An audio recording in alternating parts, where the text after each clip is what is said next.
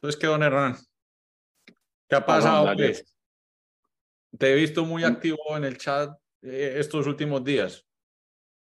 Sí, pero porque estoy simplemente leyendo un montón de cosas y mientras más lee uno, como que más se sorprende uno con las cosas pues que, que, que uno va conociendo y lo que, pues esa teoría que yo tengo pues y que comparto mucho en el chat, que el tiempo libre para aprender definitivamente es lo más importante porque o sea, uno cuenta el potencial de cosas que uno puede, digamos, que aprovechar o, implementar simplemente por estar leyendo. Te contaba que, pues de que después de que hicimos el video este privado de, de Wallaxy, pues que es básicamente activar este robot de ventas en LinkedIn y que esto solo está para los miembros que se unen en el canal. Uno siempre queda como, como dice, pero es que es una suscripción de 20 dólares. Dice, hombre, esto es muy costoso. Para mí es evidente pues que, eh, eh, que pues que la herramienta de Wallexy está súper pagada por el ejemplo que, que tengo ahí, donde tengo una compañía que crea cursos en inglés pues, eh, para el tema de obesidad y pues un solo contrato vale 30, 40 mil dólares. Entonces, si vos pagas 50 dólares, pues no importa. Pero luego, la dimensión, escala, de, me salió en TikTok un tipo que hacía como casi como un millón y medio de dólares, eh, hmm. nada más vendiendo cursos para mejorar el perfil en, en, en, LinkedIn. Y dice, pero ¿cómo pueden vender un curso? Y es un curso de dos horas. Y entonces ahí es donde uno como que no entiende, uno en la cabeza uno entiende que existen otros mundos y otros mercados, pero uno no entiende la proporción de un mercado de irrigación casi que con humedad, que ese para mí es el mercado latinoamericano donde hay mucha gente, versus el mercado americano. Es que en el mercado americano la gente llega y saca 60 dólares y, hay un tipo que se gana un millón y medio vendiendo cursos de Internet. Y ahorita en el chat, pero en el chat de producción que tenemos, porque obviamente siempre estoy curioseando para ver pues cómo mejoramos pues el canal y hacemos todas estas cosas. Eh, te compartí dos videos del, del tipo pues que, que que quebró como el Internet, pues Mr. Beast. Y entonces un tipo que hace consultoría de, de entre 500 y 1000 dólares y me dice, tengo una lista de espera de 7000 personas que quieren que todo les ayude con el canal de, de YouTube y en las cositas que se enfocan. Entonces son como los tamaños del mercado. Y, luego uno conoce un montón de gente, pues, en estos países hispanoparlantes, o sea, guerreándole, diciendo cosas que me parece que son tres veces hasta mejor, pero simplemente no tienen la atracción ni la escala, pues, de, del resto del mundo. Pero esa era pues una parte que, que quería pues tener. Eh, ya veo que se están conectando, conectando los invitados. Eh, veo a Alejandro, creo que es Alejandro el que se está conectando, pero de pronto el YouTube no, eh, perdón, el Zoom no le está funcionando. ¿Vas a prender la cámara, Alejo, o no? Ahí ya conectó. Buenos días, ¿cómo están? ¿Qué tal, Alejandro? ¿Cómo estás? Bien, ¿y ustedes? Bien. Nosotros, nosotros arrancamos grabando de una, o sea que, y, lo hacemos también por, por, por activar un poquito la disciplina de los otros copodcasteros, pues, que um, siempre se habían acostumbrado, no, llego cinco minuticos, déme diez minuticos. Entonces, eh, David y yo dijimos, no, pues de una vez pongámonos a conversar nosotros y, y, hacemos como una mini previa, pues, donde contamos cositas. Entonces le estaba hablando a Darío, pues, y luego hacemos la introducción apenas se conecte, pues, Lucas y, y el gordo iba.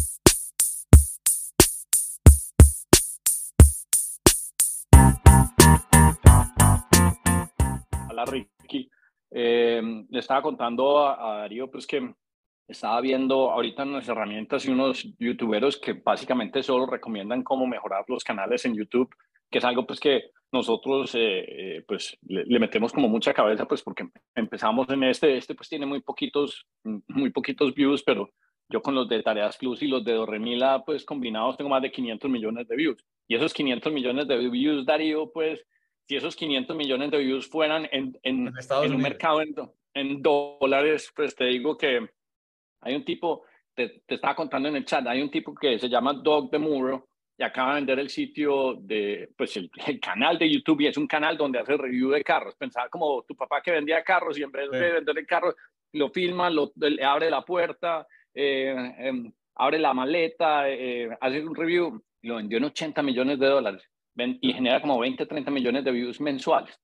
Entonces, pues esas desproporciones de mercado, pues em, es un cuento pues que, que, que, es bien singular y pues simplemente gusta traer como a colación y pues simplemente pues para los casos más específicos, pues, eh, em, pues ya nos vamos a 10 AM eh, alfa, pues que es el, el, donde la gente se puede unir. Pero para no dejar pues a, Alejo esperando ahí que es el invitado, yo voy a ir haciendo una introducción mientras Lucas y ellos se conectan. Em, hoy, hoy vamos, Darío, hoy vamos a hablar de, pues de un tema pues que obviamente vos viste la atracción pues que, que hemos tenido pues con el video de que hizo Andrea. Eh, también te compartí en el chat. Eh, eh, pues, como las estadísticas locas, pues, o sea, Andrea se pasa unos periodos donde vende cero en Amazon y de pronto un día vende 60, 100 unidades. Y entonces normalizar esas curvas de inventario es bien complicado, pero hoy básicamente trajimos a un experto, Alejandro, él ahorita nos cuenta sus inicios, su historia, por qué, pero es otro man que es un duro pues para eh, vender cosas en Amazon. Y Lucas, eh, desde hacía rato me estaba diciendo, mira, es que yo tengo como tres, cuatro tiendas montadas con Alejo, él no los hospeda y tiene una forma muy particular de operarla. Entonces me parece muy bacano uno poder compartir en el podcast, pues, eh, cómo diferentes personas tienen sobre una misma, una misma herramienta, pues, un ángulo diferente y también, pues, eh, eh, pues, que él nos comparta su experiencia y su conocimiento. Y luego, si nos queda tiempo, Darío, hacemos, porque pues, no quiero que se vaya muy largo hoy, eh, hacemos un poquito de, has visto que llevo un mes donde acabo de cumplir el primer mes eh, donde, donde eh, pues operando un automatic market maker, pues, o sea, básicamente pues un pool de NFTs y, y, y, cripto y con una rentabilidad pues del 30-40% pues mensual, que es una cosa pues cuasi absurda, pues si eso continúa a esa velocidad, pues duplica uno la plata cada 75 días. Entonces, para compartir un poquito pues como el preámbulo de eso, ya son las 5 en este... Las 10 en Colombia. Eh, perdón, sí, las, las 10 en, Colombia.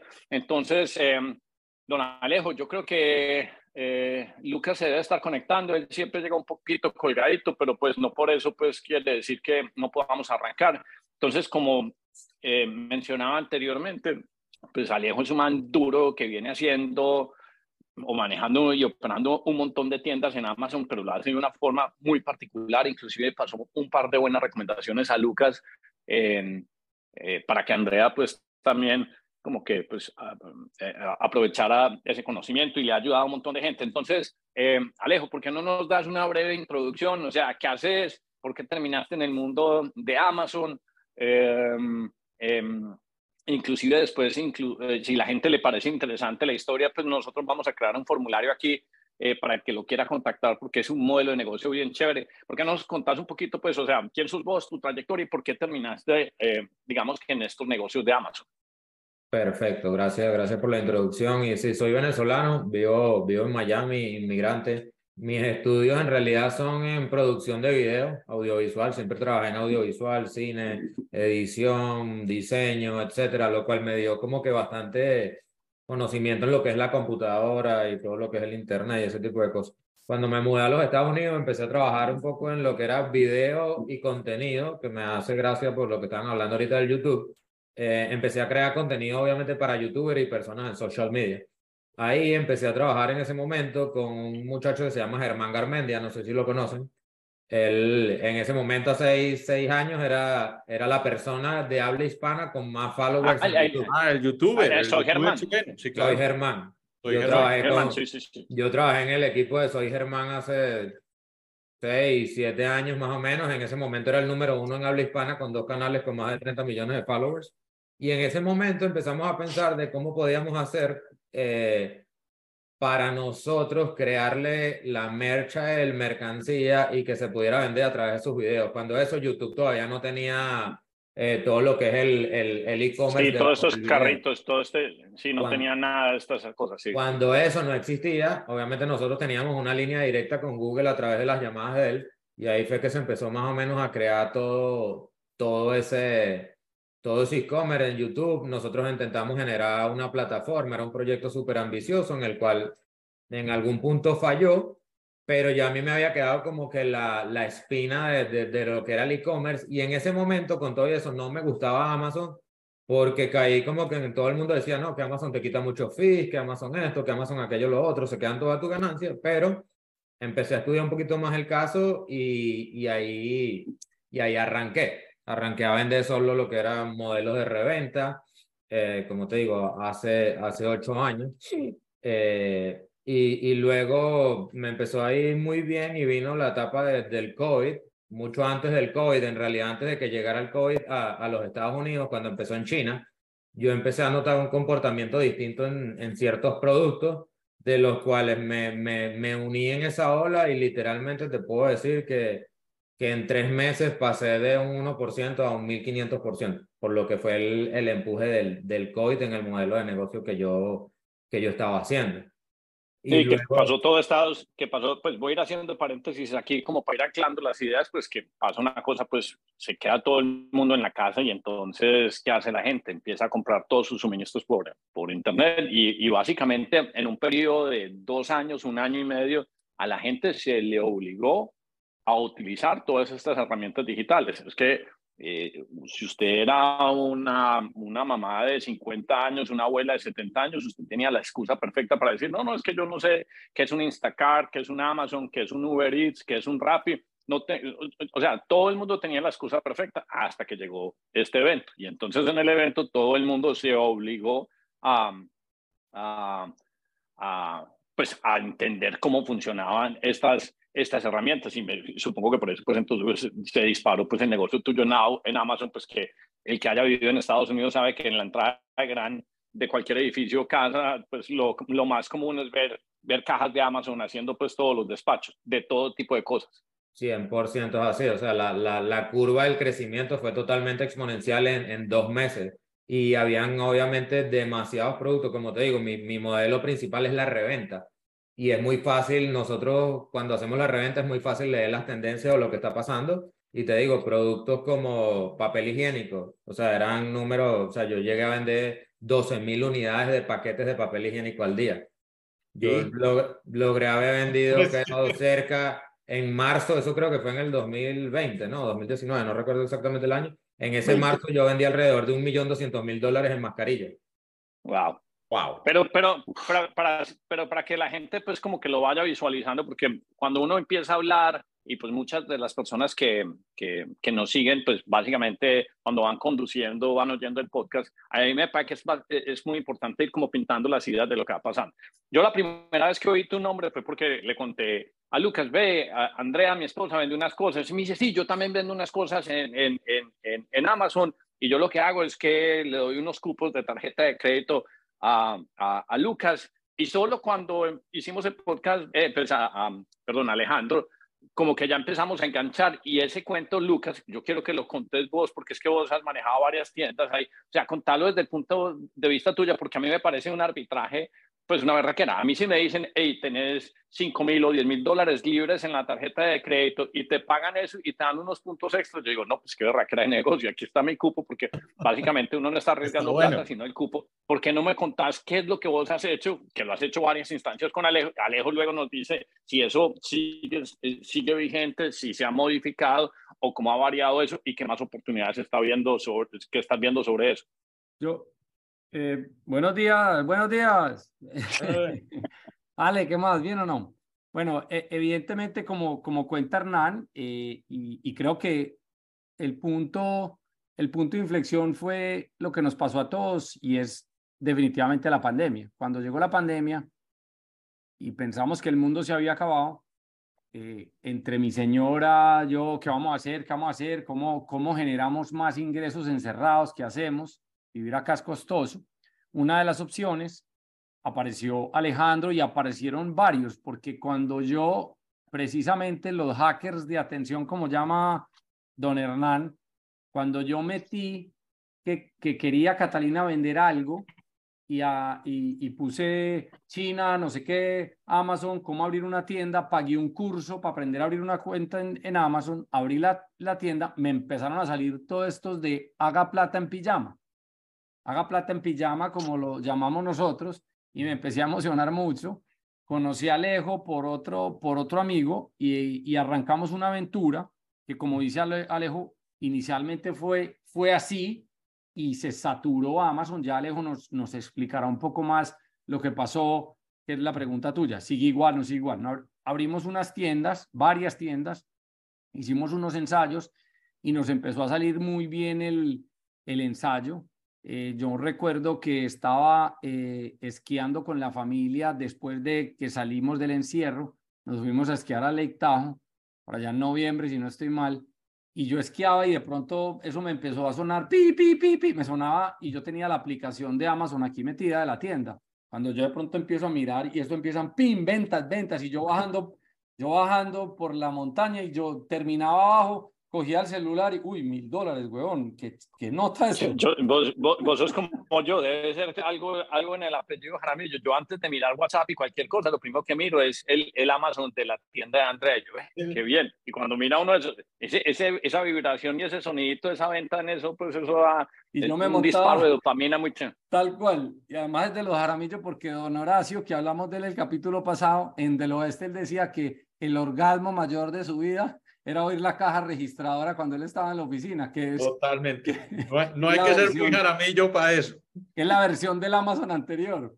Eso, eso, se lo tiraron, se lo tiraron, perdón Lucas, con el sonidito cuando vos entras a la tienda, eso era pim, pum, que no es venta, pero que entró alguien. Se lo tiraron con el sonido. Entonces, oiga, y yo me montaba en el lift, y yo en el lift, y eso pim, pim, pim, y yo sacaba eso en ese, en ese frío, y yo sacaba y decía, no, ¿qué es esto? ¿Qué está pasando? Bueno, yo ese día yo vendí 7 mil dólares, una cosa de locos. Ya Alejo nos va a contar por qué entró en crisis ese modelo, qué pasó, cómo tocó modificarlo, cómo ha tocado modificarlo. Y yo creo que aquí hay algo muy importante. Si bien existen los modelos de hacer plata en pijama, eso tampoco es tan cierto que literalmente estás dormido y no haces nada. Eso tiene, eso tiene un camino, eso hay que pararle bolas. Y esa, y esa curva de aprendizaje es de las más duras que hay. Y el problema es que eso sí, después de un tiempo, se vuelve en plata en pijama pero los primeros seis meses, nueve meses, eso es más, eso es más seco que un desierto. Entonces, cuando, cuando Alejo llega y dice, no, es que yo empecé por Amazon, eh, vos me hubieras dicho, no, es que Alejo trabaja antes, para yo soy hermano. Entonces, claro, lleva cinco años, siete años experimentando cómo pegarle y vender mercancía. Entonces, evidentemente, algún punto tenía que llegar y conectar como en Amazon. Entonces, es claro que, que esa construcción, por ahí dicen que de esas caricaturas o memes, pues que Success todo el mundo lo pinta como una línea a, hockey stick, pero eso realmente pues es un bulto de anzuelos dando 100 mil curvas hasta que de pronto pues empieza a medio a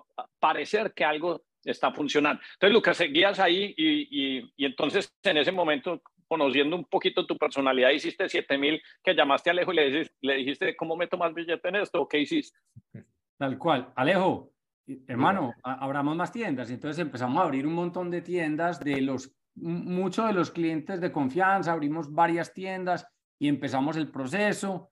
Y, y, ya llevamos en esto, no sé si ya dos años, tres años, en donde ya Amazon ha afinado tuercas, FBM, FBA, hubo problemas, caiga la tarjeta de crédito, hay que entender los ciclos de cuando llega el inventario, cuando vende, cuando cae el pago a la cuenta, entonces, muchas veces, y ahí empezamos a, a, tener, a entender de esa curva de aprendizaje, y es que muy bacano lo de la tarjeta de crédito porque te ganas unos puntos o te ganas un cashback, pero a veces, si no tenés el fondeo suficiente, tenés que pagar la tarjeta antes de que caigan las ventas. Entonces, eh, ahí, hemos, ahí hemos venido aprendiendo, no ha sido fácil, no ha sido fácil, pero creo que otra vez estamos teniendo una curva interesante con Alejo, eh, en donde hemos encontrado el modelo FBA con el que es posible hacer plata en pijama. Entonces, como para... Alejo no está en pijama, Alejo sí está todo el día. Entonces, como para ir conectando por la, la, historia, entonces habíamos hablado de Amazon, del episodio pasado ya habíamos contado más o menos cómo era la mecánica de Amazon, sino que vos conociste a Alejo y Alejo, el resumen es, eh, cada bloquecito de 10 mil dólares de cupo de tarjeta de crédito, yo lo utilizo para comprar X. Alejo ya nos va a explicar. Entonces vos le diste, no sé, en tres, cuatro tarjetas de crédito, en cada una de 10 mil dólares y cada mes te pagaba lo que se gastó la tarjeta de crédito y te daba un retorno, digamos que del, no sé, digamos que el 4 o 5% mensual sobre esa plata. Entonces vos te ganabas los puntos de la tarjeta, te pagaban lo que te gastabas en la tarjeta y te consignaban una plata extra. Alejo, ahora sí en términos de palabras tuyas, o sea, ¿qué es lo que vos descubriste que lograste hacer eso? Que tu problema entonces se convirtió pues, de capital donde, eh, no estoy diciendo en este momento, sino que te servían personas como Lucas, que te pusieran 10 mil, 10 mil, 10 mil, porque vos descubriste qué arbitraje o qué oportunidad en Amazon de vender múltiples productos y rotarlos. Por ejemplo, una de las cosas más difíciles para mí siempre ha sido cómo vender orgánicamente un producto, pero parece que vos encontraste una fórmula donde podías vender un montón de cosas. Eh, Checho, que es el otro que, que, está aquí en el chat, me dice, no, es que eh, Alejo hasta fabuloso vende pues en, en, en, Amazon. Fabuloso, pues es un desinfectante, pues muy conocido en Colombia, pues un detergente, pues que todo el mundo en Colombia lo conoce, pues.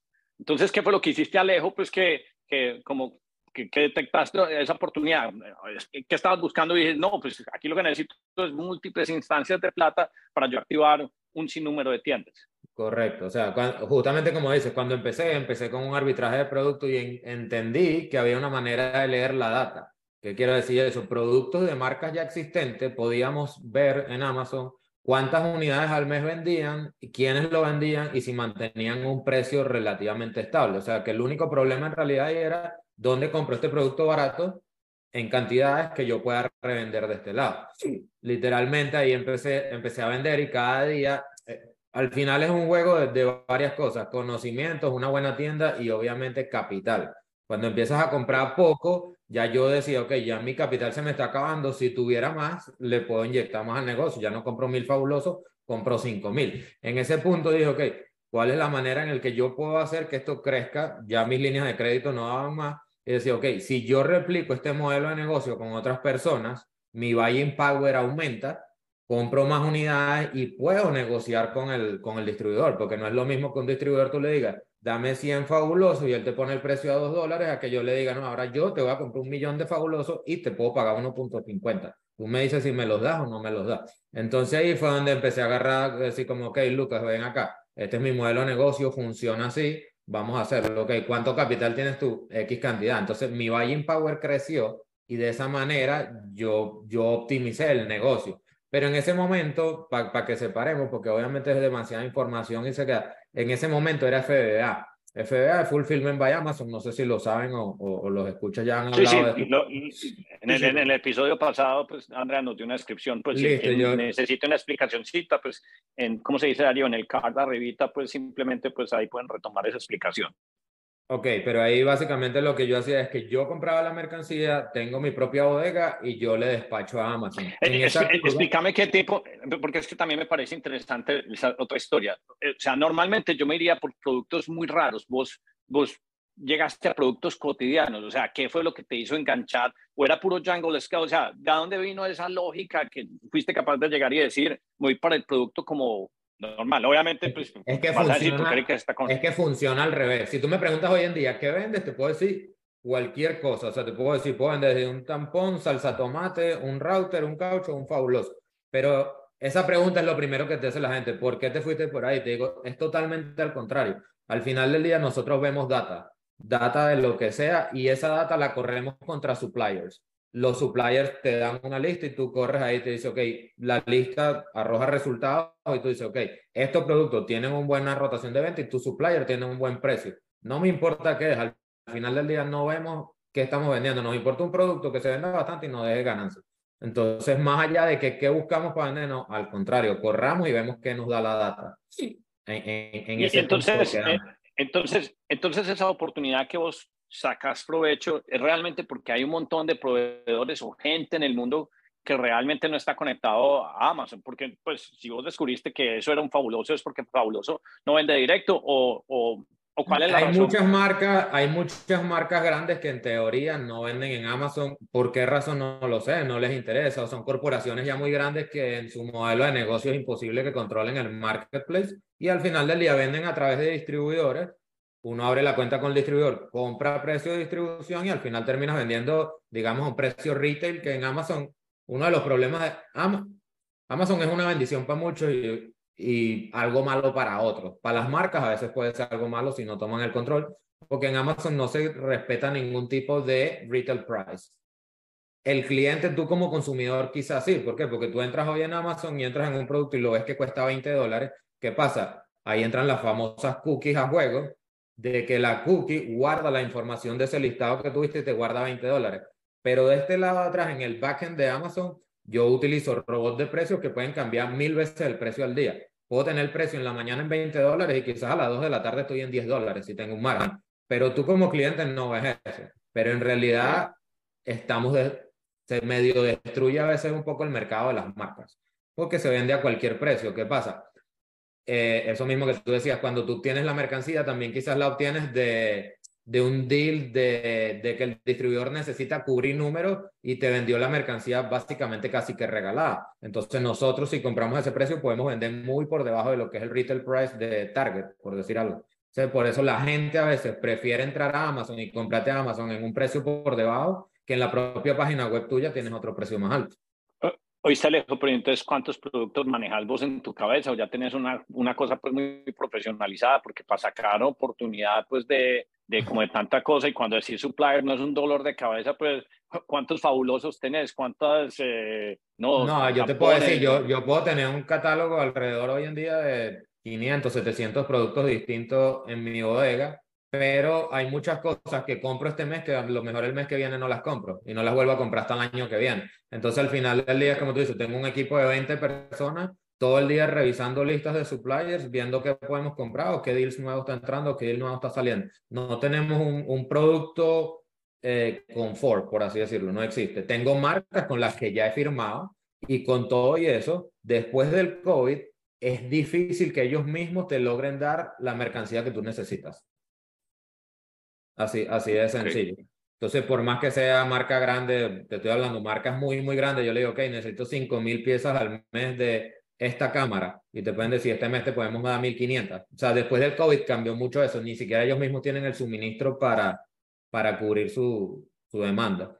Entonces, vos sos como, como un acelerador de Amazon, me parece a mí.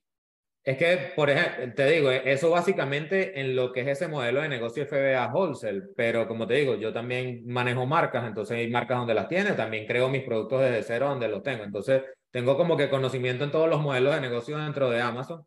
Y, y ese que estaba hablando Lucky hace rato, cuando estaba comentando que estaba por allá y le entraron todas esas ventas, en ese momento estábamos haciendo otro modelo de negocio que era dropshipping, que funcionaba un poco distinto. O sea, ahí sí hablábamos de lo del cupo de las tarjetas de, de crédito. Eh, vale la pena mencionar que hemos venido detectando y ya tenemos un par de clientes y no sé si Alejo tiene más, pero eh, el de las marcas.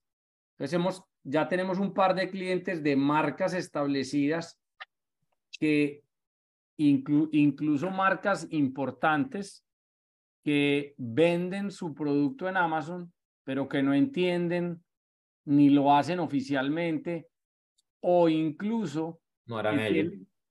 incluso que tienen, que, que hay una marca, por ejemplo, no quiero decir el nombre porque estamos en eso, entonces hay, hay mil piratas que venden productos de, de, ellos en Amazon al precio que les da la gana, con una foto fea, eh, con un producto mal empacado, mal no sé qué, menudeado y tal. Entonces nosotros con Alejo estamos empezando a encontrar ese ángulo de nosotros prestarle el servicio a esa gran marca de venga, venga, nos deshacemos de toda esa piratería, venga, nos volvemos oficial, venga, le montamos unas fotos buenas, venga, le hacemos un storefront y venga, le vendemos oficial el producto. Eso también se los digo para que le echen cabeza que ahí hay, hay, hay un ángulo importantísimo.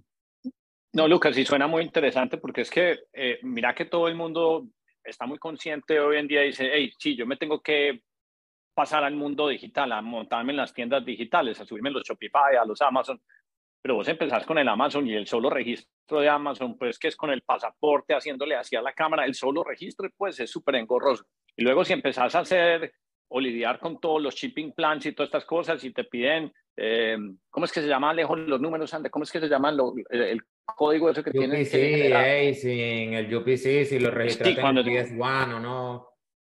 Entonces, con eso también se saca uno los ojos. Y lo otro, pues, es que si el producto de uno tiene un determinado volumen, pues, eh, pues entonces Amazon te va a cobrar el warehouse de ese volumen y entonces lo va a hacer muy costoso. Entonces ahí tiene todo el sentido que Alejandro tenga un warehouse en Miami donde pueda hacer una mini consolidación para poder luego despacharle pues a, a, a, Amazon. Entonces es por eso decía que me parece como un acelerador, a una aceleradora donde la gente se puede llegar como a homogenizar para que sus productos entonces puedan entrar a Amazon. Es que creo, creo que hay una mala información muy grande cuando la gente busca en YouTube cosas, cómo vender en Amazon. Entonces, creo que existe demasiada mala información en lo que es. Y mucha, y te digo, yo, mucha de la gente que llega a mí viene como de todas esas cosas. Entonces, básicamente, mm, como que mis líneas rápidas de, de trabajo, ¿cuáles son? Obviamente yo capacito y entreno personas. Tengo modelo de wholesale donde hago cosas como la que decía Lucky hoy, hey, hay personas que dicen, mira, tengo cierto capital, me puedes crear una tienda y me la manejas. Sí, yo te la manejo. Tenemos como que la oportunidad de lo que son las marcas. ¿Qué quiero decir yo las marcas? Por ejemplo, ese caso con Lucky que no, no damos nombre, es como él me dice, hey, yo conozco esta gente, puedes ver qué están haciendo en Amazon. Y yo entro rápido en Amazon y le digo, hey, marica, están vendiendo 400 mil dólares al mes y son 300 fulanitos revendedores como nosotros. ¿Qué oportunidad tenemos aquí? Yo le digo, todas. ¿Por qué? Porque es que fíjate, mira esto, le están dañando la marca, le están haciendo esto, le están haciendo eso. Rápidamente ese fue nuestro approach con la marca y nos dijeron, perfecto, tienen toda la razón, controlemos, ok, controlemos. Entonces hay como que distintos eh, canales, pero básicamente desde que tú abres una cuenta en Amazon desde el día cero, literalmente es un problema. Y lo que no entiende la gente dice, ok, manda un pasaporte y eso hoy en día, sí, bueno, capaz hiciste alguna cosita y tal y te pasó pero el día que tu negocio empieza a vender más de 5 mil, 10 mil, 15 mil, 20 mil dólares, lo que no fundamentaste bien en el principio se puede convertir en tu propia navaja de muerte en los próximos días. ¿Por qué? Porque Amazon cuando tú estás vendiendo poquito no te presta atención, pero es muy fácil que cualquier persona que haya hecho algún estudio o que haya, quizás hay gente que lo ha, pegado por suerte, que logre sacar un producto que se le ranquee y venda un millón de unidades al mes en ese punto, todo lo que no fundamentaste bien desde el principio se te puede convertir en la muerte del negocio o en la quiebra del negocio en el día 45. Así, así, así de sencillo. Una pregunta, Alejandro y Lucas. ¿Qué tipo de marcas manejan ustedes? O sea, más o menos como cuál, qué rango es el...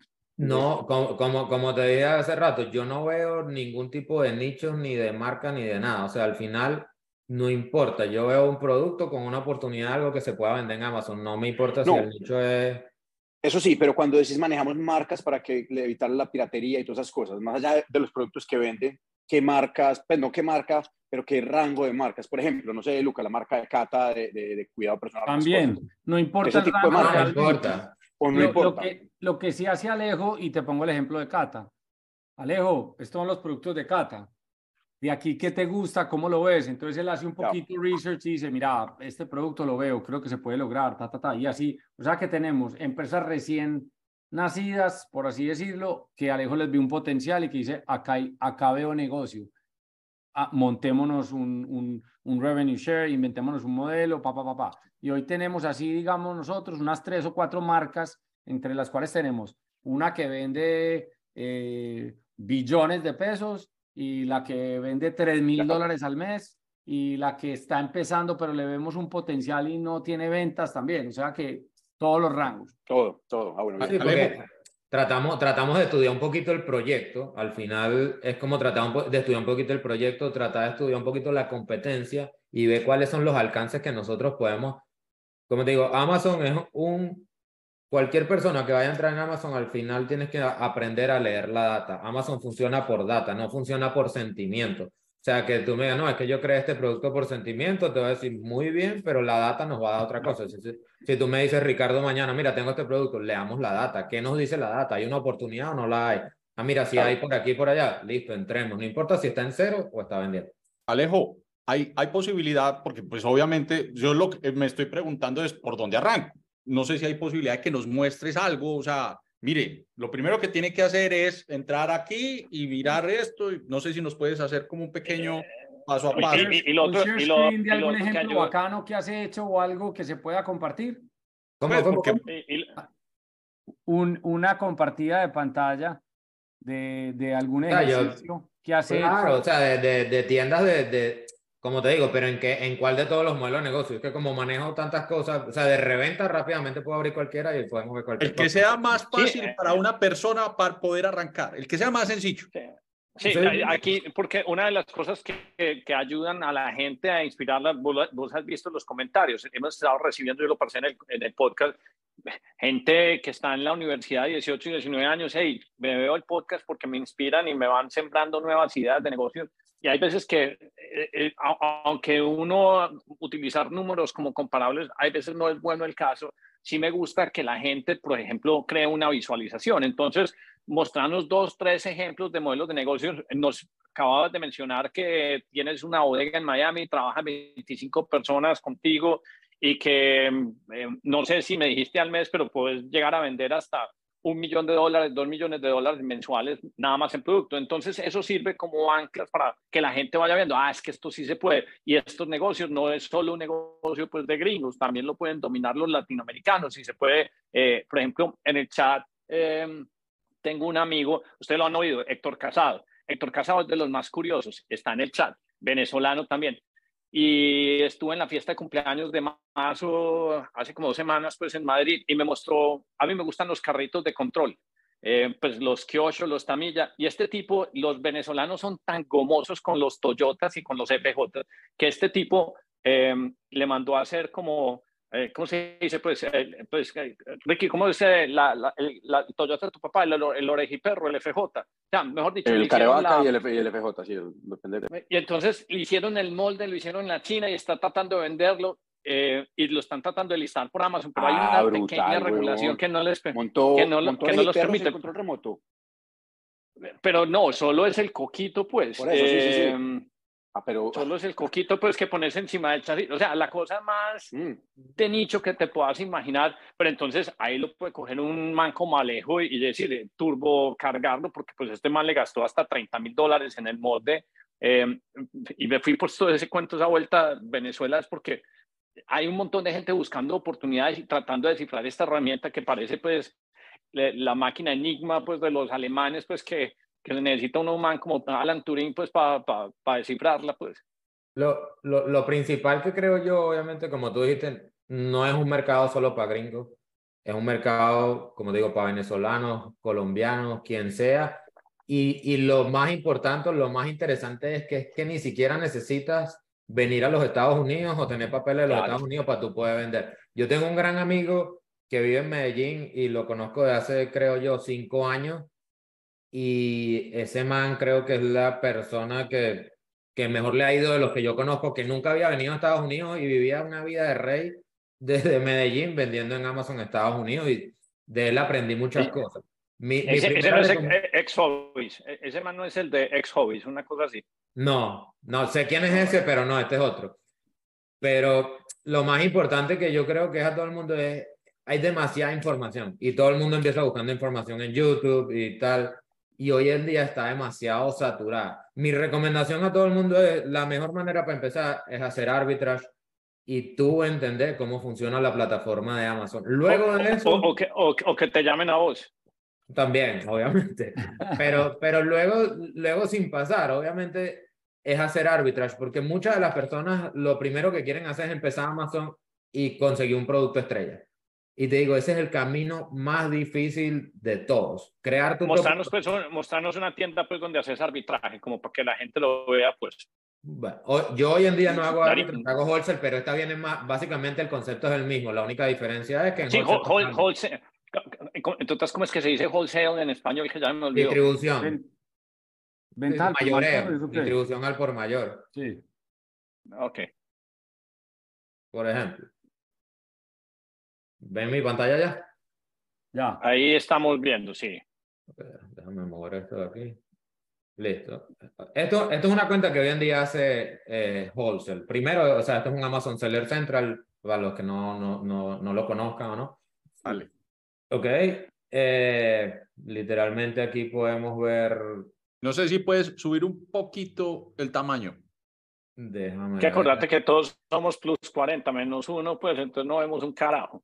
Déjame ver si puede. Ya casi, ya casi estoy ahí, weón. Es que esto es un, esto es un servidor y no es mi, mi computadora local, entonces quizás se ponga. Mejor, mejor ahí, mejor, gracias. Listo, entonces tú dices, ok, en los últimos 365 días, pues ha tenido 5.568 órdenes. Hace 20 minutos tuvimos esta, hace 45 minutos. Ya aquí del día 31, aquí pues ve todas las órdenes que entraron en el día 31, que es ayer. ¿Qué productos mostrarnos así? Pues porque es que a, eso ayuda como a contar la historia, mostrarnos una foto. básicamente, estos que se vendieron ayer es este producto que, que, estamos, que tenemos ahorita en stock en, en esa cuenta, que es un toner, pero pudiéramos ir a ver todo lo que hay en inventario. Hasta ahora, te digo, estoy entrando y para mí es algo que no, no, no lo veo. Exacto. cosas básicas, pues, o sea, cosas que la gente compra en Amazon. Hoy está lejos. ¿Y todo eso es ranqueo orgánico o le gastas ads? No, es que ahí está la diferencia. Cuando tú haces arbitrage o wholesale o este modelo de negocio, tú no necesitas gastar nada en ads. Tú no necesitas invertirle nada. Tú lo que tienes que. Aquí yo digo, el negocio aquí lo hago cuando yo compro la mercancía, no cuando la vendo. Porque si tú hiciste una buena lectura. Eh, listo, explícanos despacio de eso, que eso es muy importante tú no haces aquí inversión en ads ni, ni tienes que hacer ningún esfuerzo para vender. Como te digo, compras por data. ¿Qué quiero decir yo esto? Si tú hiciste un buen análisis del producto y compraste algo que sabes que va a vender X cantidad de unidades al mes y que sabes que compraste con un buen precio, no hay manera de que no lo vendas. O sea, básicamente, básicamente alguien ya está haciendo los ads por uno Correcto. Ya se gastó la plata en rankear el producto en Amazon. O es un producto, o es un producto que ya se ranqueó orgánico solo. Y cuando ya tú sabes que eso se ranqueó orgánico solo, tú sabes, este producto vende 5000 unidades, por ejemplo. No Necesito cantidad y precio para poder saber. Cantidad y precio. Eh, o sea, vos entras rankeando de primero simplemente porque le estás pegando en el precio, entonces lo pones de primero porque eso es más barato. No, ya está rankeado. Ya es un producto que tiene una demanda. Hay productos que ya tienen una demanda mensual en Amazon siempre. Sí, pero eso me queda claro. Lo que pasa es que vos no sos el dueño de ese listing, de, esa, de, de, ese ítem específico. Entonces, ¿cómo haces para que, pues, o sea, yo sé que rankea la búsqueda de ese producto por el interés general que existe en, Amazon, pero ese, ese lápiz o ese cuchillo pertenece a Alejo. Y cuando vos lo empezás a vender y tenés, no sé, 5 mil unidades y te costaron, no sé, 3 dólares cada uno y la salís y la pones en el mercado a 4 dólares, ¿cómo haces para que los 5 mil cuchillos a 4 dólares de Alejo salgan y, y puedas producir la búsqueda orgánica. Ahí, ahí, ahí son tres pasos más atrás. Cuando tú entras a una, cuando tú entras a una página X de, de, Amazon, ¿verdad? E, esto es, una, esto es una página de Amazon como comprador ahorita. Esto, esto que está acá, que dice Add to Cart, eso se llama el Buy Box, ¿ok?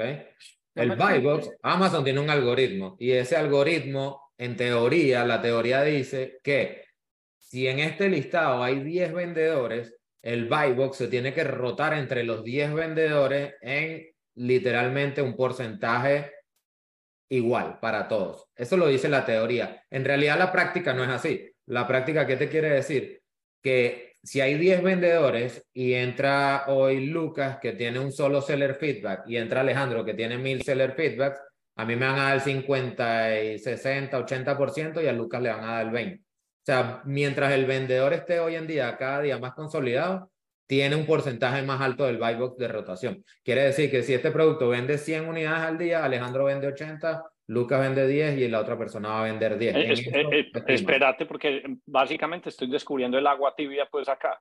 Eh, yo no sabía que solo por ser un oferente, pues el buy box se iba rotando. Pues casi que Andrea tiene que ver este podcast luego, porque pues 100%. Lo que, nosotros, lo que nosotros hacemos es tratar de vender una cosa y hacer los ads, pero pues no. Ignoraba totalmente este pedazo de información y por eso digo, pues, o sea, es que, es que este alfa no es para, para la audiencia. Yo aquí estoy aprendiendo eso. Yo no sabía que uno agarraba un listing y que si estaba bien comprado, y con razón Alejo decía, es que lo importante es el arbitraje, arbitraje y que la plata se gana es comprando. Eh, Por eso, yo hago, como te digo, yo hago, yo hago un buen negocio cuando compro o sea, así lo veo yo. Y este producto es el que es el listado de lo que te mostré en la otra cuenta que se estaban vendiendo. Entonces, yo básicamente, con este rank, Amazon tiene un rank por categoría. Mientras más esté cerca del cero, quiere decir que el producto más vende. ¿Ok?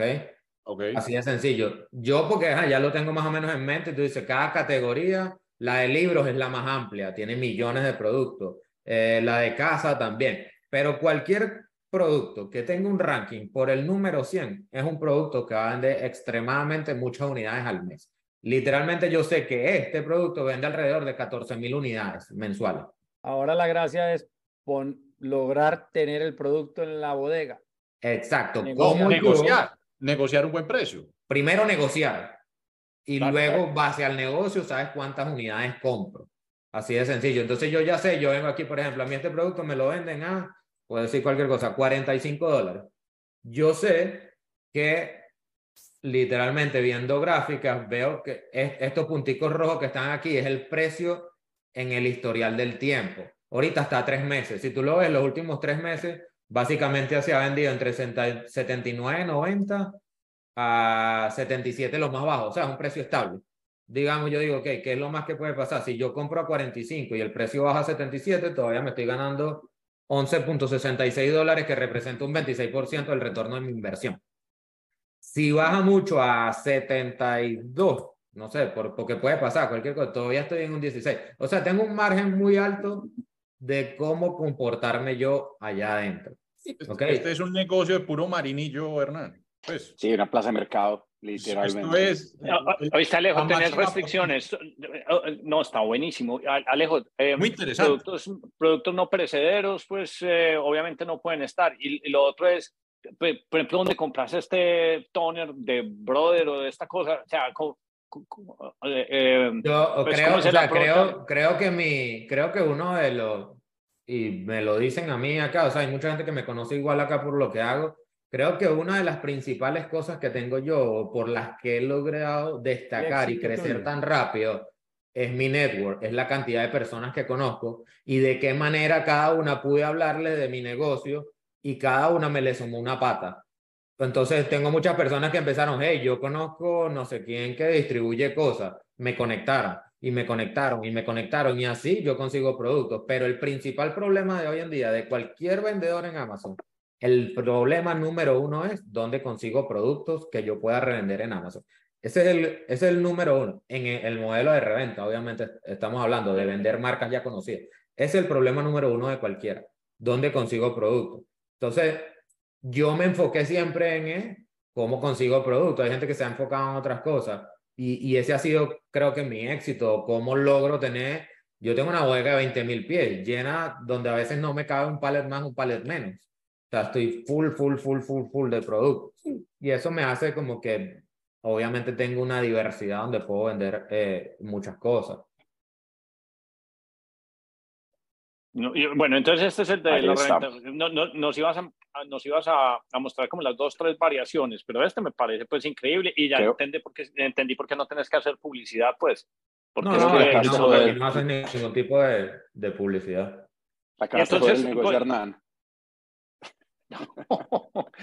pues el de, el de Andrea no, porque el de Andrea tiene un grandísimo problema y es que es un consolidado y entonces eso pues, o sea, ese se vende por, por impulsos extraños de internet, pero es que este sí me, o sea, este me deja, Es o otra yo cosa. después sí. de esto llamo a Lucas, hey Lucas, entonces, ¿qué hacemos pues? Eh, Y- reunión con Alejo pues.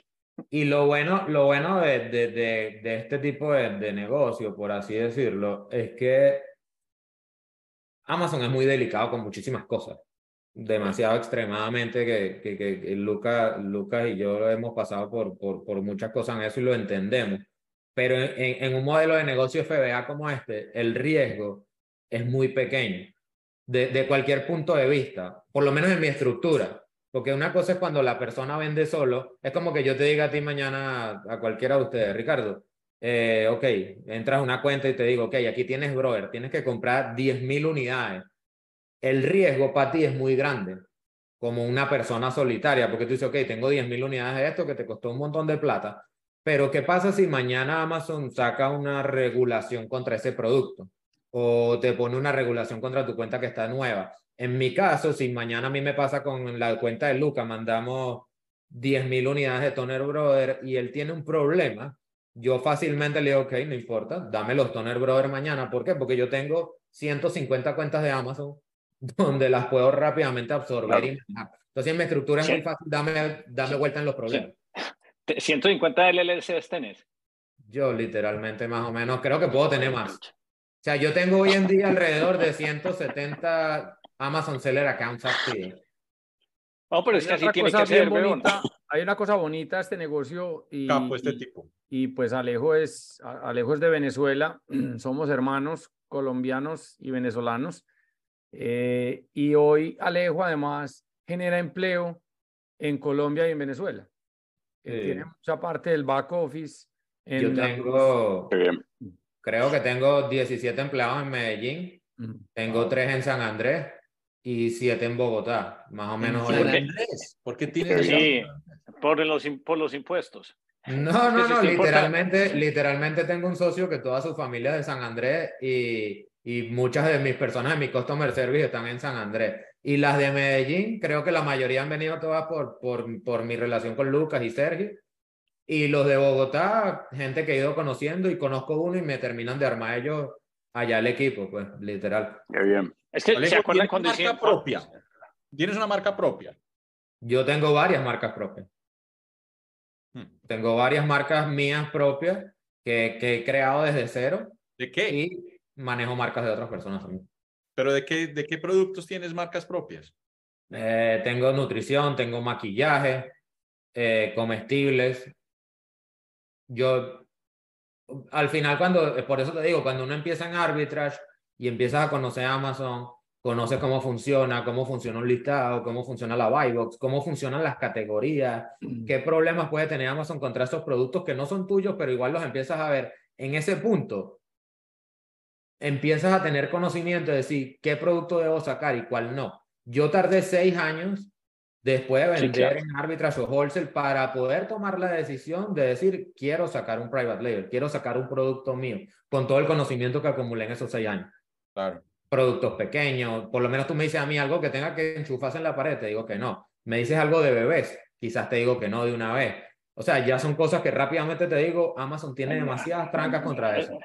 Sí, Andrea me dice lo mismo. Cuando son cosas que se enchufan en la pared, pues como que no funcionan. Yo, no, pues no, no le he prestado como mucha atención. ¿Por qué? Pero lo, esta es la segunda vez que lo oigo.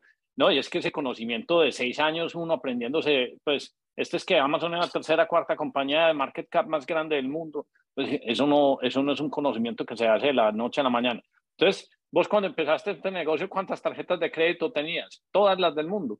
No, como te digo, yo literalmente cuando empecé esto tenía dos tarjetas de crédito, tenía 5 mil dólares en tarjeta de crédito y estaba, vivía en un apartamento de, de 2.000 square feet y empecé usando mi garaje. O sea, yo básicamente empecé, yo solo armé todo mi negocio y gracias a Dios, como te digo, fui, fui muy rápido, tenía muchas conexiones y, y, y, cuando entendí, porque al final del día lo que yo entendí fue lo siguiente, creé una cuenta de Amazon y pude comprar un bolígrafo acá en un dólar y lo pude vender en tres dólares acá y me gané en uno, mi cabeza rápidamente fue a, ¿cómo compro 100 bolígrafos más? No, ¿cómo logro replicar este modelo de negocio donde básicamente es un negocio financiero? No importa lo que compramos y lo que vendamos, lo que entendemos es que tenemos algo aquí y sale por aquí con un poco más.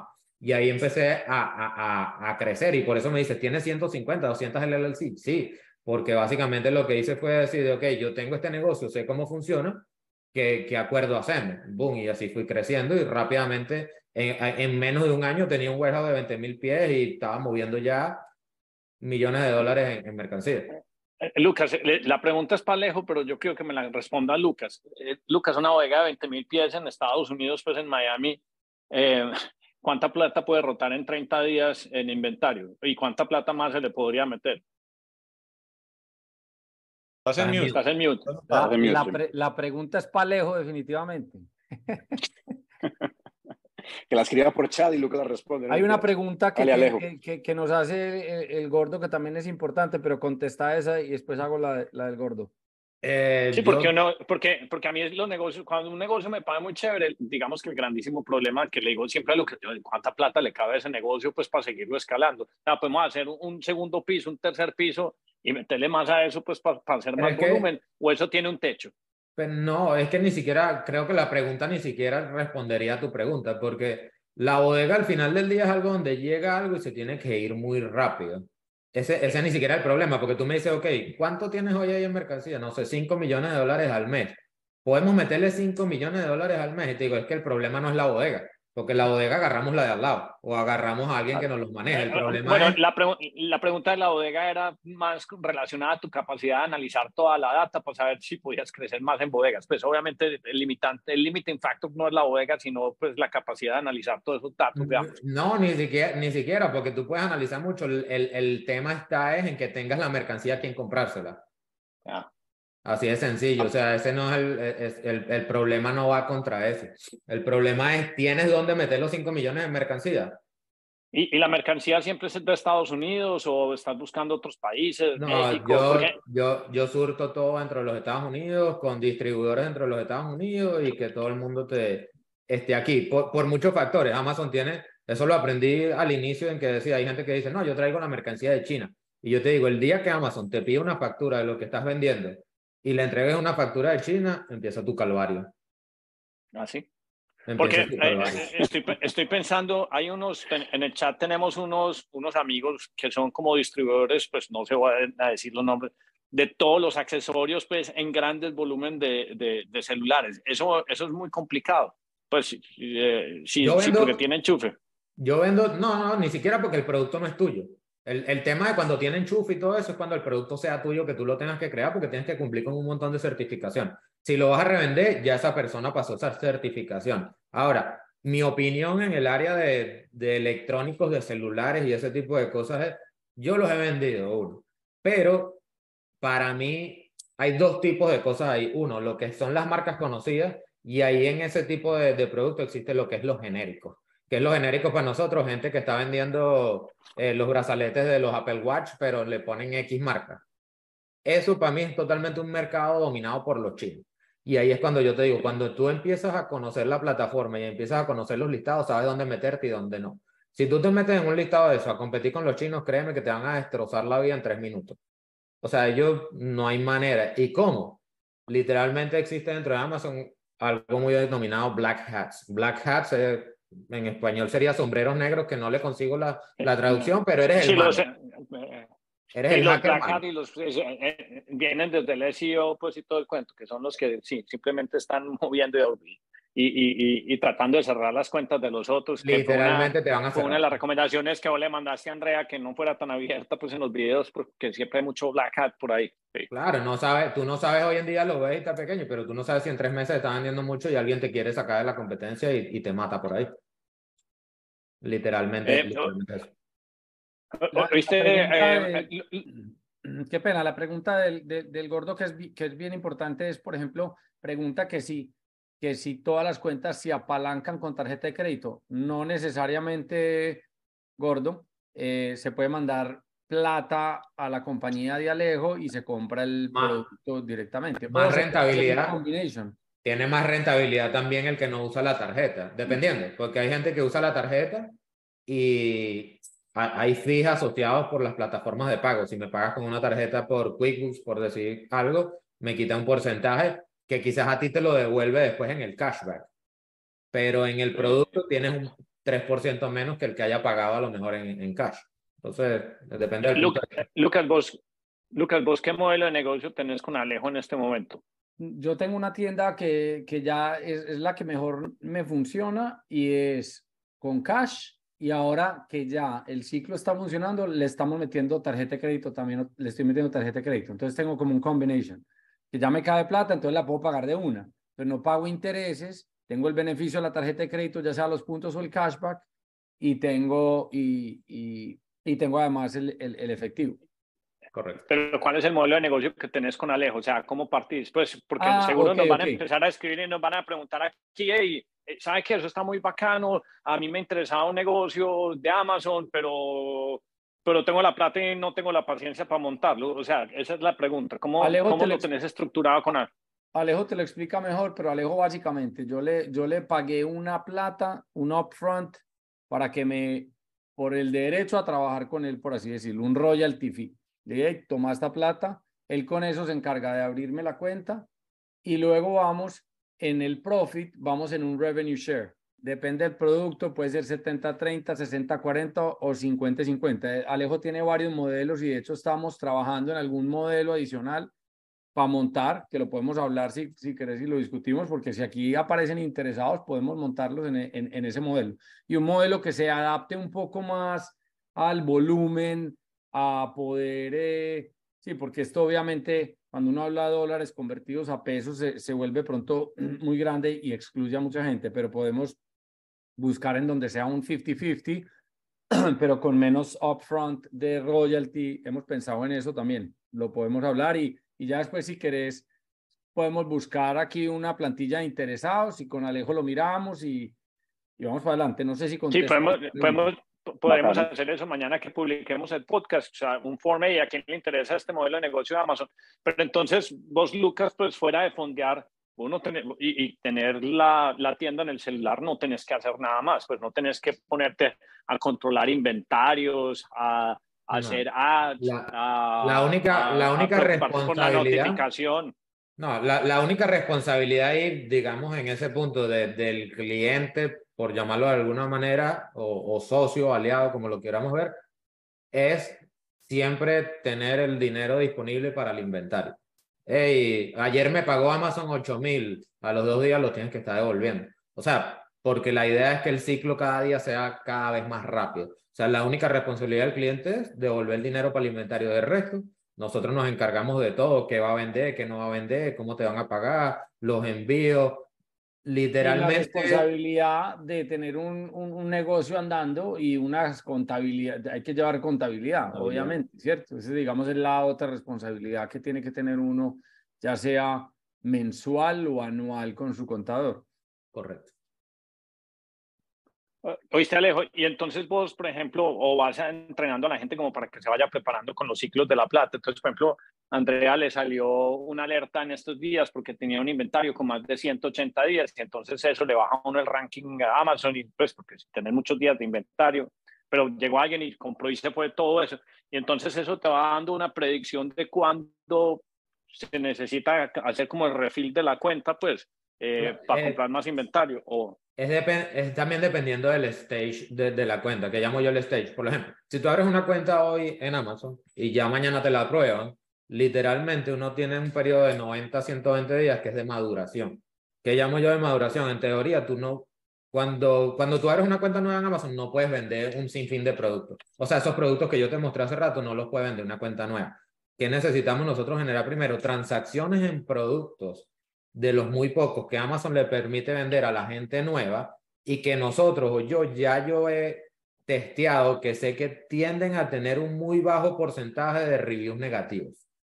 ¿Por qué? Porque si tú haces una primera venta, abres tu cuenta hoy en Amazon y vendes un producto y la primera venta te dejan un review negativo, créeme que vas a tener un año difícil de cómo salir de ese review negativo. O sea, eso te contrarresta y, te, y, Amazon te sacan un red flag para otra, para otra lista. Entonces, si tú, por ejemplo, mandamos, mi, mi recomendación siempre es, ok, abrimos la cuenta, ¿cuánto le ponemos inventario? Mil, mil quinientos dólares, no más de eso. Vamos a generar transacciones en productos que estamos seguros. Quizás estamos ganando algo de plata, pero también estamos ganando eh, transacciones y credibilidad con Amazon. ¿Qué quiere decir? Hay gente que te dice, hey Alejandro, ok, no me dejaron ningún review negativo, pero tampoco me dejaron positivo. No importa, porque en teoría la, la, lo que se dice es que para que te dejen un review positivo tienes que generar por lo menos 150 transacciones. Rápido, 150 transacciones, un review. ¿Qué pasa? Al Amazon ve que tú hiciste 50 transacciones y no tuviste ningún tipo de complaint ni review negativo, para ellos eso es positivo. ¿Por qué? Porque ellos saben que la gente no tiende a dejar un review positivo. Eso no existe. O sea, a la gente le gusta quejarse, pero a la gente no le gusta felicitar así de rápido. Y eso es también una medida muy rápida. Cuando tú veas un producto en Amazon y ves que el producto tiene 10.000 reviews, fácilmente multiplica eso por 150 y te va a dar más o menos cuántas unidades ha vendido. Así funciona malo bien en, en rápido. los primeros meses de, la, de, de una tienda es para generar transacciones y credibilidad. Al final del cuento, esto no es una tiendita, una cuenta de Amazon se convierte en una empresa en una empresa que mañana puede ser vendida, en una empresa que mañana puede ser valorada y, y, manejada de otra manera. Entonces, cuando la gente... ¿Has vendido alguna? Sí, claro, existe un 100%. Eso es un negocio que existe por detrás de todo esto. Existen empresas dedicadas solo a comprar y vender cuentas de Amazon posicionadas. Ojo, eh, hace poco, eh, hace como un, un, mes, algo así, hubo un problema que viene corriendo desde diciembre, pero Amazon y el gobierno federal de los Estados Unidos lo aplicaron ahorita hace un mes, donde le están pidiendo a todo el mundo que tiene que actualizar todos sus datos. Es, un, es un fact. ¿Qué pasa? Hay gente que vendió cierta mercancía a la cual les congelaron y les cerraron la cuenta.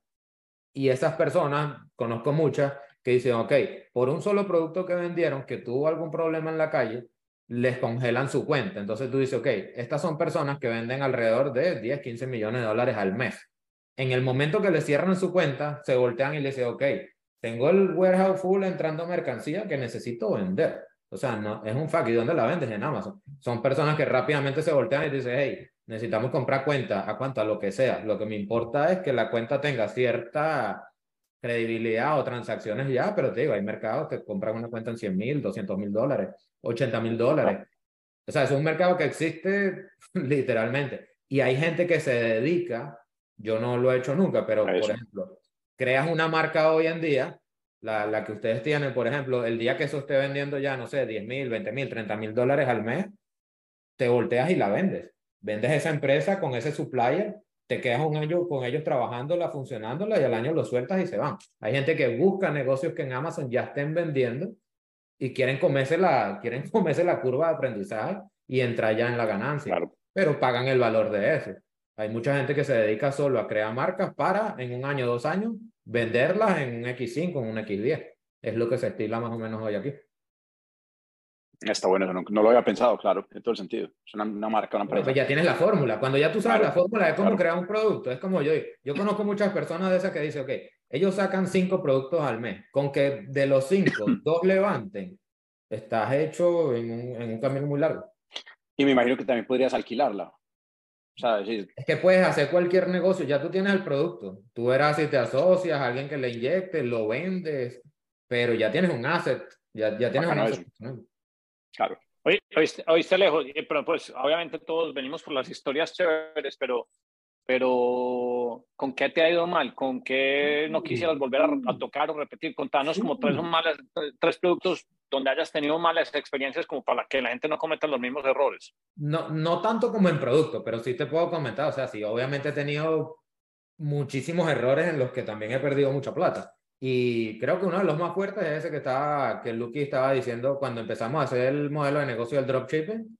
Literalmente cuando empezamos nos fue súper, súper genial hacer dropshipping en Amazon. Pero llegó un punto en el que Amazon, literalmente ese negocio, no es que no lo puedas hacer en Amazon. Amazon tiene en sus términos de servicio algo que dice que no puedes hacer dropshipping desde big retailers, como desde las tiendas más grandes de aquí, que es Walmart, Costco, y que las cajas no pueden estar brandeadas de las otras marcas ese negocio, cuando nosotros lo empezamos a hacer, lo empezamos a hacer de esa manera y nos fue muy bien. ¿Qué pasa? Amazon empezó a apretar sus políticas y literalmente de un día para otro me eliminaron 80 cuentas de Amazon. Ya. Y todo el dinero que tenían adentro básicamente lo perdí. Sea, te estoy diciendo, fue una pérdida muy grande. Ahora, también he comprado productos para FBA de, de mayoreo como los toners. Eh, el año pasado tuve uno donde empecé a comprar pocas unidades, un distribuidor, mil, dos mil, se vendían en tres, cuatro, cinco días y se nos fueron las agallas y dijo que vamos a comprar un contenedor. Compré el contenedor, llegó el contenedor hoy y a la semana la marca aplicó algo en sus productos que se llama Transparency Code, que lo que hace es que nadie puede vender esa mercancía si la mercancía no tiene el QR code. ¿Sé qué dice? Mi mercancía no tenía el QR code no pude vender la mercancía por Amazon. Literalmente tuve que empezar. Es más, todavía tengo que se vencieron ya en, en mi bodega porque eran unas vitaminas. Tuve que vender por palet para Venezuela, por palet para Colombia, eh, regalarle uno por aquí, por allá y así fui. Pero literalmente fue, no es un error porque al final del día es algo que te puede pasar. Pero no lo, no, no. lo puedes prevenir de que lo puedes ver que te iba a venir, no.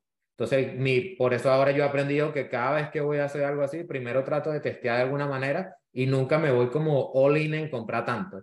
Siempre voy tratando de ir comprando quizás en menores cantidades y viendo también ya, después de eso también empecé como a crear canales de distribución por fuera de Amazon. O sea, yo también vendo muchas cosas en eBay, vendo muchas cosas en Walmart, vendo muchas cosas para las islas, para San Andrés. Pero, pero, pero Walmart como, como, pues como tienda online o como tier party seller en Walmart, correcto. Yo, ¿Ah, sí? Entonces, cuando no, te, cuando no tenés velocidad en uno, simplemente pues lo activas en eBay y los otros.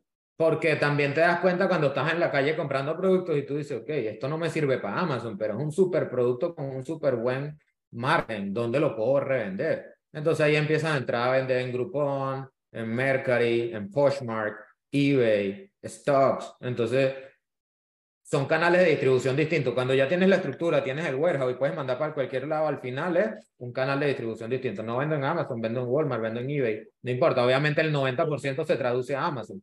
Pero yo también recibo extremadamente cantidad de retornos de cosas que no puedo volver a vender en Amazon porque quizás la caja está abierta, la caja está rota. Tuve que crear un canal de salida de esa mercancía. Claro. Te digo que a mí me ha sido demasiado útil esta charla con vos porque me cambiaste una concepción, porque yo siempre he salido muy del ancla de que tiene que rankear y si tiene un buen review y rating y todas esas cosas, pero nunca había considerado el punto de vista donde vos decidís que no, simplemente si hay 10 proveedores sobre un producto que tiene buena rotación, Amazon hace la rotación del, del, botón pues, de Pay Now o Checkout, pues eso, eso nunca, o sea, y me parece tan fundamental porque quiere decir que entonces sí hay oportunidad y tenés toda la razón. Uno hay veces se encasilla en tratar de rankear una cosa y, hacerle un montón de contenido y tomarle fotos y lo único que tiene que hacer uno es presentar la oferta porque Amazon le es indiferente. Yo necesito es poder suministrar este producto que lo están comprando y le pago el margen suyo por, por, por, por usted abastecer en la logística de mi máquina eh, la posibilidad de que eso se pueda vender. Y uno hace pues el heavy lifting atrás de eso. Eso pues no lo tenía en la ecuación mental, pues entonces pues muchas gracias por ese, y por sin, ese Y sin necesidad de que hagas uno no puedas hacer el otro. Al final del día es eso, pero uno, este te va a dar conocimiento para que entiendas cómo funciona este. Porque si tú me preguntas a mí, yo, yo, Alejandro, no sé bien, no soy un experto en cómo manejar ads dentro de Amazon. Creo que eso es una universidad aparte. Ahora, ¿qué sí te puedo decir yo? Todo lo demás lo conozco y contrato gente que ya sabe hacer eso. Que es gente que a lo mejor son muy buenas haciendo ads en Amazon, pero si le preguntas cómo se abre una cuenta en Amazon, no lo saben. Entonces te digo, se convierten en factores o universidades independientes dentro de un mismo ecosistema. Entonces, y, es que el, el, alfa tuyo es comprar bien y vos te la ganas el, el momento que compras porque sabes que el botón rota atrás y listo. Entonces. No, y, y, armar equipo, porque al final, o sea, tu negocio, ese que tú estás diciendo, ese es el mejor negocio de todo, es crear tu producto y poderlo vender. Y hoy lo, yo lo sabía y hoy en día lo afirmo. ¿Por qué? Porque tú eres el manufacturer, tú controlas, nadie te va a sacar. O sea, son mil cosas, pero para llegar a entrar ahí y ser exitoso, creo que tienes que tener un recorrido y un conocimiento. Eso es lo primero. Y segundo, yo también me he dado cuenta después de eso, darme un equipo nuevo que, que lo tengo en, en España, en Barcelona, donde yo los tengo a ellos todo el día buscando oportunidades de productos que nosotros podamos desarrollar. Listo, mañana me dicen, mira Alejandro, conseguimos que podemos vender bolígrafos azules con la punta roja porque la demanda dice que hay esto y esto y esto y la marca no está atacando y esto y esto y esto. Yo le digo, ok, bájame la data me la reviso, que me parece, me volteo donde Luke y Luke le digo, bro, tenemos quien haga bolígrafo blanco con la punta roja y azul. ¿Por qué? Bueno, porque es esto. Ah, bueno, sí tenemos. Bueno, arranquemos este negocio low, por debajo, porque ya tenemos una data y ahí empezamos a hacer pushing. Levantó el negocio, ok, ahora invertámosle más duro. Pero son negocios donde literalmente podemos entrar con un capital muy bajo y si no se dio, pues nuestro riesgo de apostar algo muy pequeño. Pero la, la, la data nos dice que aunque nosotros levantemos tres o cuatro proyectos de esos al mes, con que uno solo nos despegue, cubrimos todos los demás. Entonces necesitas producto nuevo eh, que vos le puedas hacer el cotejo de la información en Amazon. Esto se puede vender y puede ser un producto que uno encontró en Chile, en México, en Argentina, en España, en cualquier parte del mundo. Eh, productos inertes, se pueden alimentos eh, o alimentos no, porque es muy enredado. También, mientras tengan todas sus certificaciones. Eso va a depender también de qué país vengan, pero los alimentos, recuérdate algo, si tú fabricas un alimento, el FDA y todas las certificaciones las tiene que tener tu laboratorio o tu manufacturer, no tú. Ok, ok. pero ¿y tenés algún Amazon bajo modelo de suscripción? Que ese es lo otro que siempre como que me ha gustado a mí. O sea, uno encontrar a alguien que, de los toners, no, no, no tenés Amazon bajo suscripción. ¿o sí? No.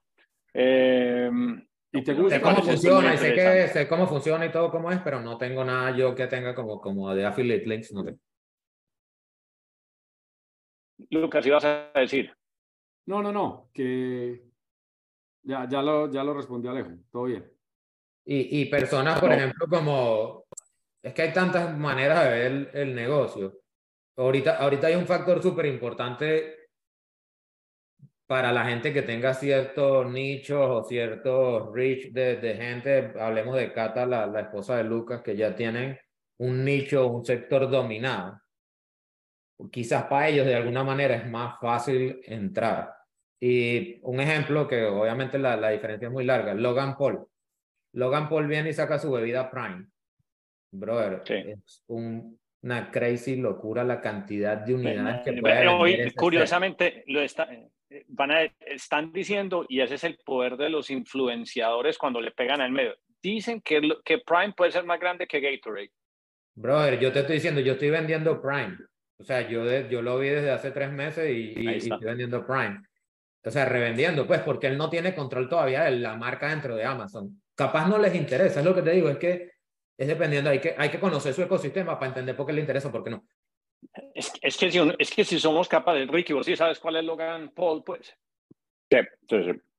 Me enseñó es que si uno es capaz de hacer esa, eh, si, si, uno es capaz de hacer esa triangulación, pues influencer con ese montón de tráfico y luego conectar con un producto o un merch, que, pues, que lo que venía Alejandro tratando de hacer desde con este Yo Soy Germán, pues tiene un, un, ecosistema. Pues lo vimos en el episodio pasado que hablamos de Jimmy, pues de Mr. Beast. Si uno es capaz de pegarle a eso, esos son los nuevos. Y, y lo curioso es que como son tan, tan influenciadores, yo les compartí en el, en el, chat de producción. Ya, hay un man que sale a la calle y pregunta eh, Tom Hanks y Logan Paul. Ni idea de quién es Tom Hanks. Logan Paul, sí, no lo conoce todo el mundo. Eh, Mr. Beast, eh, yo no sé qué. Eh, Mr. Beast, si saben quién es. Lo otro, ni idea quién es.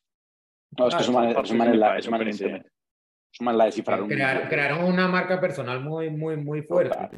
Pero también, también tienen, ojo, creo que, creo que Prime también se la distribuye Budweiser, ¿sabes? Entonces también entran en unos canales demasiado potentes que a lo mejor no todos los influenciadores quizás tienen esa, ese, ese pegue, ese llegue, ¿no? Pero si lo saben aprovechar de una manera u otra, lo entienden. ¿Qué pasa? Que también tienen que entender que si lo vas a hacer, no puedes dividir el esfuerzo entre tu propio website y Amazon.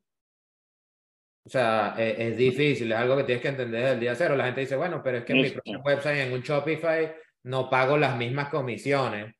Sí, pero por si tienes un Shopify y estás vendiendo en tu web, al final del día el esfuerzo de que el tráfico entre en tu propio web siempre va a ser tuyo. El día de que tú dejes de hacer un esfuerzo se cae. ¿Cuál es la diferencia con Amazon? En Amazon tú llegas, te cuesta súper, súper duro el inicio, fuerte, pero el día que posiciones y te ranquees, Amazon te suelta para su tráfico. Ya tú te puedes retirar. Sí, que lo que te decía, Lucas. Sí, te puedes retirar, Lucas, que era lo que yo te decía. Hey, hay que crear el tráfico que llegue para que llegue a esa posición orgánica, porque una vez pegas a primero dos o tres y Amazon te lleva en coche, mucho más fácil en Shopify, pues eso sí es claro. Hombre, eh, pues a mí yo he aprendido un montón de cosas acá. Eh, Darío eh, y Lucas, obviamente vamos a tener que conversar, pero vamos a crear un foncito de alguien. Eh, tengo producto, tengo este producto que quisiera vender eh, para suministrar. Me interesa el negocio modelo de las tiendas y conectamos pues con Alejo pues a las personas que estén interesadas. Yo sé que en el chat por lo menos pues los amigos mexicanos que tienen esta distribución de, de accesorios y de celulares les puede ser interesante. El otro amigo venezolano, pues que tiene estos carritos y estas cosas, obviamente productos más difíciles, pues sí, y Alejo pues hará la búsqueda de si está en el ranking de los 120, 130. ¿Eso es todo Jungle Scout o otra herramienta la que no, Yo no, yo no uso Jungle Scout, yo uso, oh, yo uso Repseller, AMC Scout Plus, Jungle Scout y Helium van más hacia Private Label. Yo, yo hace ah, rato, ah, okay. bueno hoy, hoy, hoy sí que me queda claro, pero hoy veo un ángulo espectacular y lo suelto aquí al aire así. Es, yo veo una oficina que la llamo de contenido, en donde vamos a invitar a Lucas Gómez, eh, una, una plataforma que es Alejandro para vender el producto. Obviamente acá necesitamos encontrar qué producto, pero lo hacemos con Alejandro y unos influenciadores que son David Ospina, Daniel Ospina, Catalina Aristizábal, o sea, que ya son clientes nuestros que tienen un montón de seguidores y que todos quieren vender. O sea, Daniela tiene una marca de ropa, pero no le ha conectado a esa marca de ropa nada de este ecosistema de lo que acabamos de hablar. O sea, Lucas Gómez, ¿cómo la sacó del estadio? Ya sabemos cómo la sacó del estadio, lo aprendimos acá. Eso es lo más valioso para mí de este podcast hoy, es lo que he aprendido y de cómo connect the dots con las diferentes herramientas, personas. Eh, eh, eso, eso que acabas de decir, es, es, que para eso es este podcast, o sea, para que la gente vaya conectando los puntos. Yo no sé cuál es el del famoso CEO que dice que sí, que la gracia es conectar los puntos. Darío, vos te lo debes saber, yo ya se me olvidó cuál es el que dice eso, pues, porque ahí es donde sale, digamos que el alfa. Una herramienta súper importante, que ya la, ya la vimos acá, que es la de WhatsApp, que se llama, ¿cómo se llama? Insider. Insider. Yo vi ayer, me mostraron Insider, la herramienta de WhatsApp, y es, o sea, si a eso se le mete ese motor de WhatsApp, les digo pues que es una puta locura. Entonces, tenemos todo para hacerlo y, y, y, bienvenido el mundo de afuera que está viendo eso también para, para, para, para que aprovechen y aprovechemos. Alejo, gracias por tu tiempo, papá. Muy, muy. No, gracias a ustedes. No, yo, yo, Darío, Darío, Alejo, buenísimo, hombre. Que, que, muchas gracias por compartir. Sí. Seguro te vamos a molestar y mucho. Eh, Darío, yo no creo que tengamos tiempo de mostrarlo de los Automatic Market Maker y eso nos toca pasarlo no. para 10 AM Alpha, pues eh, yo se los comparto. Eh, una cosa muy importante, Ricardo Uribe resucitó, no sabemos qué pasó, no sé si se amaneció más temprano en San Francisco, eh, que se volvió a unir. Hoy tuve, hoy tuve reunión más temprano y no a la misma hora, huevón. Es que estoy trabajando una cosa en Londres con un cliente en Londres y... Contad, decilo, decilo. Te tengo barrido en porcentaje de asistencia en este podcast. Te tengo, pero acabado. No, weón. Creo que desde el colegio no va a acabar tanto, weón. Más que Darío y Hernán no cuentan. Eso, eso de estar en el 100%, es los nerdos del colegio. Eso no valen. Total, la, weón, la competencia no, no, estás abajo, weón. Va a tocar ponerme las pilas, weón. Estoy ya quedado. Yo siempre he hey, tenido la competencia del más pago al lado mío. ¿Cómo voy con el gordo yo? ¿Cómo voy con el gordo que no sé cómo voy ahí en porcentual? En porcentual? No, el gordo no le sacamos, por, el gordo, pues el gordo le sacamos es tortugas y, y, conejos, pues en este momento está a dos tortugas pues de cumplir la, la meta. Él siempre, el, el, el, las tortugas y los conejos es un sistema muy, muy, eh, pues, no así que infantil, sino que nos, no, nos tocó inventarnos algo porque el gordo siempre no nos cumple y no nos entrega los TikTok, que es básicamente lo que le da el turbo distribución a este chat. Y el gordo siempre tiene un montón de disculpas. Bueno, al gordo le han picado mosquitos, se le ha ido la luz en la casa, eh, le pasan de todo, pues, pero... Hey, y creo que no tiene el micrófono bueno porque si no estaría alegando. Siempre se gana es cuando se compra. En real estate se gana cuando se compra. En flipping, en real estate se gana cuando, cuando se, se, compra. compra. Eh, na, nada que hacer. Si usted compra mal... Está bueno eso. Y Andrea, y te voy a decir una cosa, Andrea me lo estaba diciendo en estos días y, y yo no se lo entendía. Me dice, no, yo creo que va a vender otra cosa. Y yo, pero ¿por qué será que está pensando? Y ella está abandonando como la estrategia de tratar de rankear pues el kit de, de plástico. Pero este man pues lo puso tan abierto y a mí el momento pues de, de, de el ajá, el euro de que me dice, no, es que el botón lo rotan entre todos los vendedores. Y yo, no, pues qué maravilla. No, Alejo, te, te Eso es. Creo que, creo que no, no te le cagaste el negocio, lo mejoraste nada, pero muy bueno verlo tan perdido. Sí, sí, sí, no. Puta. Hoy, sí, hoy lo vi, por, por fin algo que Hernán no sabía, huevón. Te felicito. Hoy lo, sí, Alejo, hoy lo descolocado. Porque este man sí que lee, huevón, y la tiene clara.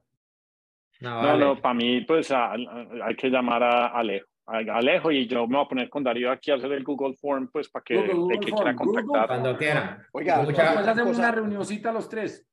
Cuando quieran, mucha información, pero, pero la diluimos cuando sí. quieran, me, me avisan. Bueno, suerte. Oh, chao, chao. chao.